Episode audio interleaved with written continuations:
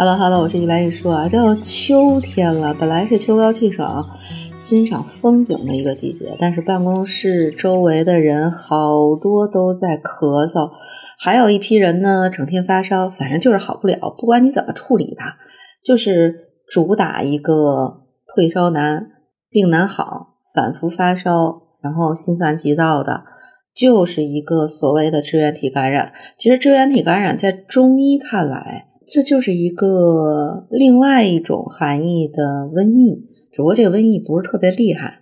主要的问题呢，就是大多数都会感染，感染之后的症状也非常的类似。你不管什么人，你可能都会感染支原体，就有点像去年的新冠一样。但是新冠呢，可以用预防药物做到不不再感染，但是今年好像。预防里边就要去做一个相对来说的一个调整。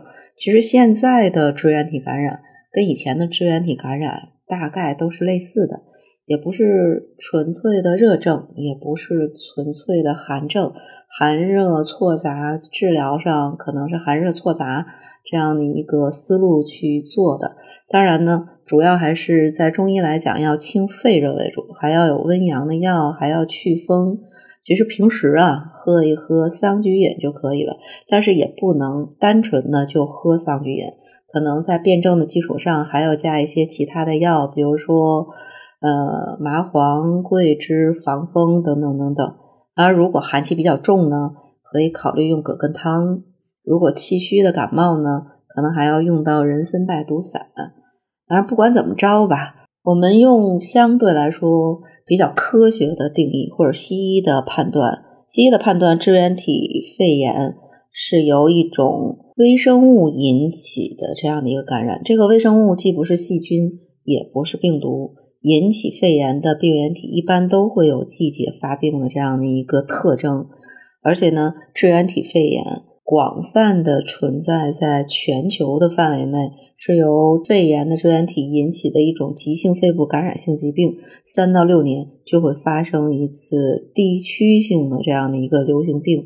这两年啊，支原体肺炎在我们国家有一些地区特别的流行，而且呢，像家庭或者是班级都容易出现这种聚集并发的这个情况。今年啊，支原体肺炎。大部分听到的都是孩子，三岁以下的儿童也有发病，年龄层呢真的是不断的在降低。主要的感染支原体的途径一般都是直接接触感染和飞沫传播，所以出门的时候啊还是要戴口罩，口罩是最好的防护的绝缘体。所以如果你周围的这个小孩出现了发烧、咳嗽，而且是那种剧烈的咳嗽、干咳没痰。感染支原体的可能性就会比较大，而且大部分孩子在退烧之后咳嗽还能会持续一到两周。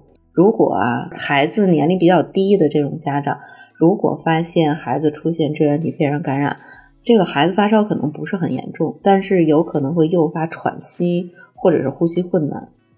也就是说，这个孩子在吸气的时候锁骨那块有一个坑。或者是鼻子吸气的时候就出现鼻塞不通气，这个时候一定要带孩子赶紧到医院去就诊。那平时怎么办呢？不，最近流行这个支原体感染，好多人在抢这个阿奇霉素啊。但是医生已经提醒过了，阿奇霉素不能随便吃，可能会引发严重的后果。因为阿奇霉素是临床常用的。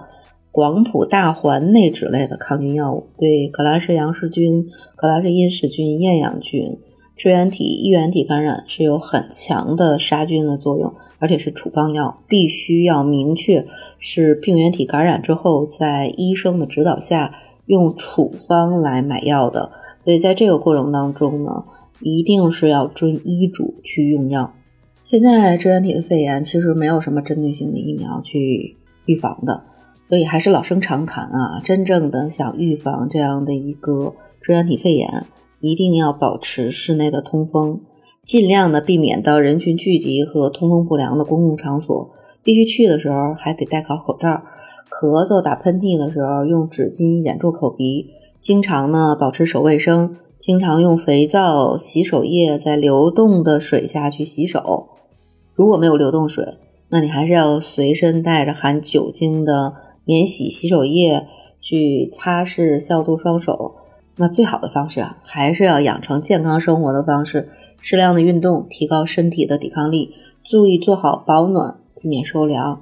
像学校和幼儿园这种重点的场所，就必须要进行经常性的通风和消毒，做好日常的清洁的工作，避免出现这种聚集性的感染。还是要再提醒大家，出现肺炎支原体感染的症状，像你觉得突然之间发高热了，剧烈的咳嗽，你一定要先及时的去就诊。假如说你买药的话，嗯，还是按照卫生的指引。和这个医生的处方去购买，不要自行用药。另外呢，网上流行的阿奇霉素和罗红霉素都是处方药，你必须是要拿着处方去买药了。嗯，还是建议在医师的指导下用药，你要保证用药的安全。药真的不是随便乱吃的。那当然，希望做好保护之后，我们都不要感染嗯支原体的这样的一个肺炎。其实还是要加强身体的抵抗力。比如说，平时可以用葱白、生姜，没事儿哦煮一点水，嗯，代茶饮，提高一下身体的免疫力，嗯，是最好的一个方式。好，今天的节目就到此结束，我们下期节目再见。